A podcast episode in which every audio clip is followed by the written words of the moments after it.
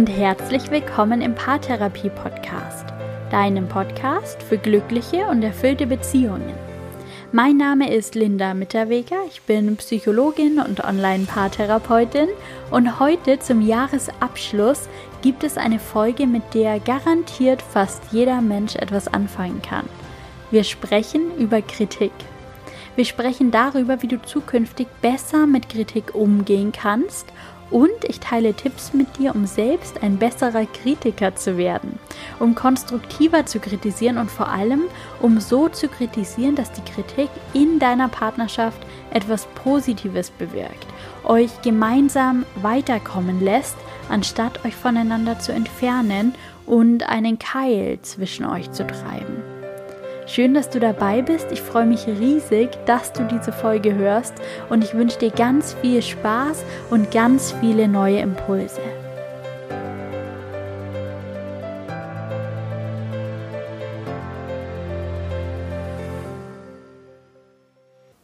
Weihnachten steht vor der Tür und tatsächlich finde ich dieses Thema, wenn es um die Festtage geht, sehr, sehr passend. Aber natürlich passt das Thema auch zu jeder anderen Zeit des Jahres.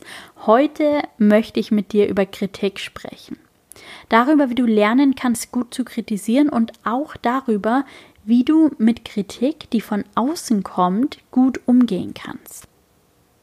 Und gerade an Weihnachten, wo es oftmals Spannungen in der Familie oder auch in der Partnerschaft gibt, wo Familienmitglieder zusammentreffen, die sich sonst lieber aus dem Weg gehen und wo die eigentlich so ruhig und besonnen geplanten Feiertage dann doch manchmal in Stress ausarten, da ist ein guter Umgang mit Kritik wirklich Gold wert. Vielleicht ist Kritik in deiner Beziehung aber auch an der Tagesordnung. Vielleicht gibt es viele Konflikte in deiner Beziehung. Vielleicht ist Streit alltäglich. Vielleicht hagelt es viel Kritik. Vielleicht teilst du auch gerne mal selbst aus. In jedem Fall habe ich heute den ein oder anderen Impuls für dich, um besser zu kritisieren und auch besser mit Kritik umgehen zu lernen. Ganz wichtig finde ich direkt am Anfang hervorzuheben, dass Kritik nichts Schlechtes ist. Kritik ist eine Chance. Kritik schafft die Möglichkeit zur Veränderung und das ist etwas sehr, sehr Gutes. Das ist oftmals nötig und das darf gerne in jeder Beziehung willkommen geheißen werden. Und da sind wir aber beim Punkt, Kritik ist nur dann hilfreich, wenn sie ankommt. Und sicher hast du auch schon das ein oder andere Mal erlebt, dass du kritisiert wurdest und dich angegriffen gefühlt hast und vielleicht auch sofort begonnen hast, dich zu verteidigen oder andersherum. Du hast jemanden, vielleicht deinen Partner, kritisiert und er hat diese Kritik überhaupt nicht angenommen. Im Gegenteil. Vielleicht hat er widersprochen, versucht, sich herauszureden oder ganz zugemacht, das Gespräch abgebrochen. Wenn so mit Kritik umgegangen wird, dann ist sie natürlich nicht sinnvoll und sie führt zu nichts, schon gar nicht zu der Veränderung, die eigentlich gewünscht ist. Deshalb werde ich jetzt einige Impulse mit dir teilen, die dir zukünftig dabei helfen, Kritik so einzusetzen, dass sie wirkliche Veränderung nach sich zieht. Dass sie für dich ist und dir hilft. Gute Kritik erfüllt mindestens zwei Kriterien. Gute Kritik ist konstruktiv und inhaltlich. Konstruktiv hast du sicher schon mal gehört, aber was bedeutet das konkret in der Anwendung? Tatsächlich hängt dieser Wunsch nach konstruktiver Kritik sehr stark mit diesem Wunsch nach Veränderung zusammen. Konstruktive Kritik gibt eine Richtung vor. Konstruktiv geäußerte Kritik ist nicht anklagend oder bedrängend. Sie drückt niemandem die Verantwortung auf. Im Gegenteil, sie zeigt einen Weg auf. Sie gibt die Chance zur Veränderung. Sie ist als Wunsch formuliert, anregend und bereichernd. Anstatt zum Beispiel zu sagen, immer muss ich dir hinterherräumen, wählt die konstruktive Kritik den Weg des Wunsches. Ich wünsche mir, dass du zukünftig die Pfanne abspülst, nachdem du gekocht hast. Sie zeigt den Weg aus dem Konflikt. Sie kritisiert und ist gleichzeitig versöhnlich. Konstruktive Kritik reicht die Hand, könnte man wohl sagen. Und dann ist da noch der zweite Faktor. Gute Kritik ist inhaltlich. Und diese inhaltliche Kritik, die muss wohl abgegrenzt werden zur persönlichen Kritik, zur Kritik an der Person. Denn es macht einen Unterschied, ob du ein Verhalten, einen Satz oder ein Wort, das der andere gesagt hat, oder eine Einstellung kritisierst oder die Person an sich. Es macht einen Unterschied, ob du zum Beispiel sagst, ich bin nicht mit dem einverstanden, was du sagst. Ich sehe das anders als du. Ich hätte mir gewünscht, dass du dein Versprechen gehalten hättest. Oder ob du sagst, du bist unehrlich. Du hast keine Ahnung. Du bist nicht gut genug. Das macht einen riesigen Unterschied. In dem, was ankommt und aber auch in dem, was du damit erreichen kannst. Der erste Tipp für bessere Kritik in deiner Beziehung, der lautet also, kritisiere konstruktiv und inhaltlich. Und ich möchte dir noch mehr verdeutlichen, weshalb es so wichtig ist, Kritik inhaltlich anstatt persönlich zu äußern. Zum einen hat es den großen Vorteil, dass dein Gegenüber, dein Partner, die Kritik so besser nehmen kann dass ihr euch über die Sache unterhalten könnt, gemeinsame Lösungen finden könnt, anstatt dass eine Partei das Gefühl hat, angegriffen und kritisiert zu werden als die Person, die sie ist.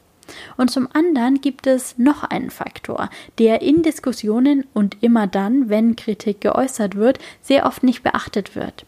Du hast kein Recht, deinem Partner seine Meinung abzuerkennen. Du darfst anderer Meinung sein. Du darfst nicht mit seiner Meinung einverstanden sein. Du darfst dir sogar wünschen, er würde seine Meinung ändern. Du darfst dir prinzipiell mal alles wünschen. Aber du darfst ihm diese Meinung nicht aberkennen. Deshalb an dieser Stelle mein zweiter Tipp für einen besseren Umgang mit Kritik. Akzeptiere die Meinung des anderen auch wenn du inhaltlich nicht mit ihm übereinstimmst. Respektiere, dass ihr unterschiedlicher Meinung seid.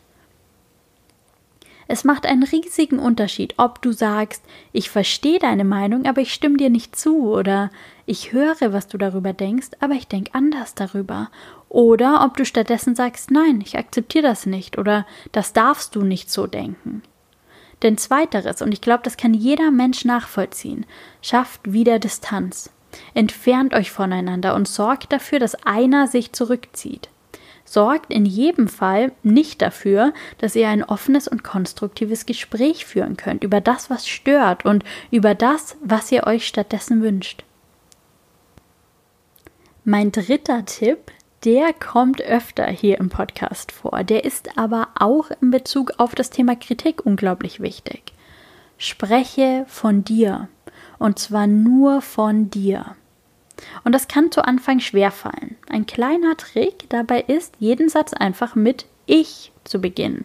Dann kannst du gar nicht in das typische anklagende du hast dieses und jenes falsch gemacht verfallen. Dann musst du zwangsläufig bei dir bleiben.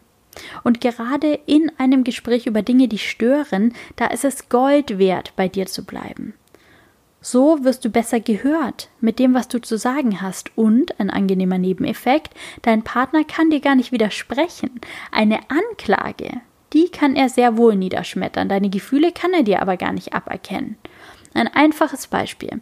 Anstatt zu sagen, du hast schon wieder nicht die Küche aufgeräumt, und damit das Risiko einzugehen, dass dein Partner sich verteidigt, dass er Ausreden vorbringt und gar nicht auf dein eigentliches Bedürfnis eingeht, sagst du besser, ich möchte gern in einer aufgeräumten Küche kochen. Kannst du deine Pfanne bitte noch aufräumen? Dein Bedürfnis kann man dir nicht aberkennen. Du nimmst der Diskussion jegliche Grundlage, indem du über dich und deine Bedürfnisse sprichst und du schützt deinen Partner davor, sich angegriffen zu fühlen. Das ist so eine, ja, richtige Win-Win-Situation, würde ich sagen. Anders ist es natürlich, wenn du Selbstkritik bekommst. Und auch für diesen Fall möchte ich einen Tipp mit dir teilen. Überprüfe, ob die Kritik berechtigt ist. Bevor du beginnst, dich um Kopf und Kragen zu reden, dich zu verteidigen, hör dir in Ruhe an, was dein Partner zu sagen hat. Vielleicht formuliert er sogar einen Wunsch. Möglicherweise nicht, dann kannst du selbst versuchen, den Wunsch in seiner Kritik zu erkennen. In jedem Fall lohnt es sich, sich die Kritik erstmal anzuhören und dann zu überlegen, ob die Kritik berechtigt ist. ob die Sache, die dein Partner anspricht, etwas betrifft, was du selbst siehst, was du selbst gern verändern würdest, wo du dein Fehlverhalten selbst erkennen kannst, den Teil, den du vielleicht auch zur Situation beigetragen hast. Atme einfach so zwei oder dreimal tief durch, bevor du antwortest. Das löst so oft schon so viel und das nimmt eine Menge Spannung aus der Situation. Oft ist die Kritik vielleicht auch berechtigt. Dann wirkt ein Satz wirklich Wunder. Das kannst du selbst mal ausprobieren. Der Satz, den ich meine, der lautet, du hast recht, es tut mir leid. Okay, eigentlich sind es zwei Sätze. Diese beiden Sätze, die lösen so viel, wenn sie ehrlich und wirklich von Herzen kommen. Wenn du dein Fehlverhalten also selbst siehst, dann sei mutig und sprech diese Sätze aus. Komm deinem Partner entgegen, löst die Situation auf, trag deinen Teil bei. Ihr könnt dann auch über eure Wünsche und Bedürfnisse sprechen und wirklich an der Situation wachsen, aus der Kritik lernen, davon profitieren und stolz sein, dass ihr eine solch ehrliche und wahrhaftige Beziehung führt. Vielleicht kannst du deinen Anteil in der Situation aber auch nicht erkennen. Vielleicht hast du über das nachgedacht, was dein Partner gesagt hat und festgestellt, dass die Situation eigentlich nichts mit dir und deinem Verhalten zu tun hat, sondern vielmehr mit deinem Partner. Dann kannst du das möglicherweise spiegeln. Denk dran. Auch dann, wenn du das Gefühl hast, zu Unrecht kritisiert worden zu sein, darfst du deinem Partner nicht seine Wahrnehmung aberkennen. Aber du kannst ihm mitteilen, dass du die Wahrnehmung nicht teilst. Wie erkennt man das aber nun, ob die Situation etwas mit dir zu tun hat oder nicht?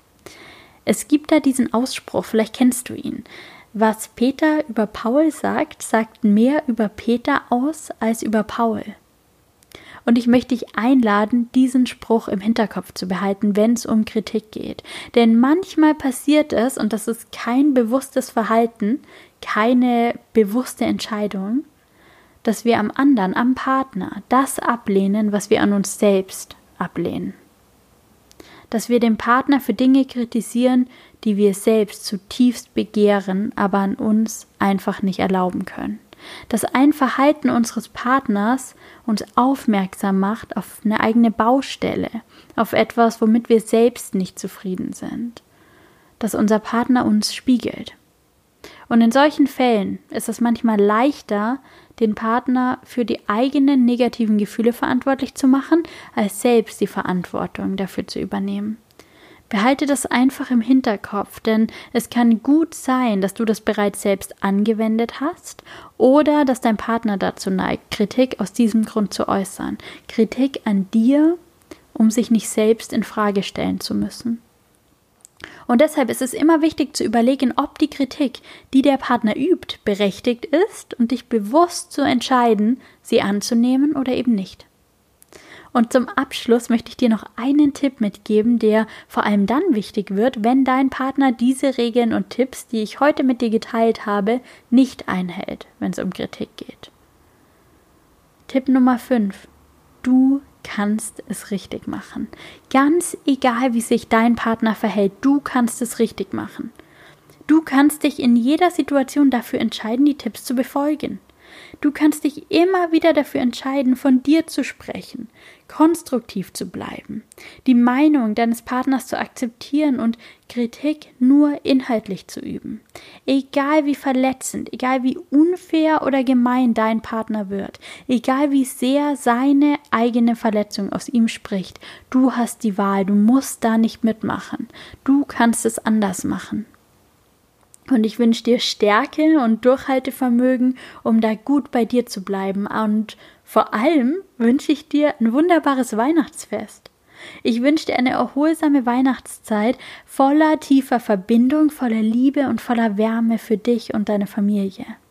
Und der Podcast der geht in eine kleine Weihnachtspause, aber keine Sorge, auf Social Media wirst du mit alternativen Folgen versorgt. Ich teile dort mit dir in jeder Woche eine alternative Podcast-Folge, die dann thematisch passend ist und die ich dir von Herzen empfehle. Unter anderem werde ich in der nächsten Woche eine Folge mit dir teilen, die dir hilft, dein Beziehungsjahr nochmal Revue passieren zu lassen und die Dinge zu würdigen, die gut waren. Also schau sehr, sehr gern auf Instagram vorbei. Du findest mich dort als Fernbeziehungsberaterin oder auch in meiner Facebook-Gruppe. Dann bleibst du auf dem Laufenden und kannst auch in der Podcast-Weihnachtspause tolle Podcast-Folgen hören. Wir hören uns hier im Paartherapie-Podcast am 8. Januar wieder. Ich freue mich unglaublich darauf. Ich freue mich auf ein neues Jahr voller wunderbarer Podcast-Folgen, voller Beziehungserlebnisse, voller Liebe und voller tiefer Beziehung.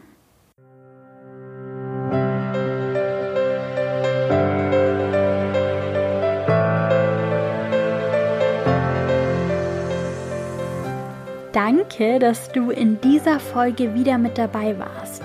Ich wünsche dir von ganzem Herzen, dass du aller Kritik, die dir begegnet, gut begegnen kannst, dass du bei dir bleibst und es dir nicht zu sehr zu Herzen nimmst und dass du unterscheiden kannst zwischen der Kritik, die dich weiterbringt und der, die dir nur schadet. Ich freue mich, wenn wir uns im nächsten Jahr wieder hören. Und wenn du mir ein kleines Weihnachtsgeschenk machen möchtest und mich in meiner Arbeit hier am Podcast unterstützen möchtest, dann hinterlass mir sehr gerne eine 5-Sterne-Bewertung bei iTunes oder erzähle einem oder auch mehreren Menschen von diesem Podcast. Teile diese Folge auf Social Media und verlink mich gern. Das hilft mir sehr und damit machst du mir eine riesige Freude. Ich danke dir von ganzem Herzen. Mach's gut, lass es dir gut gehen und bis im nächsten Jahr. Deine Linda.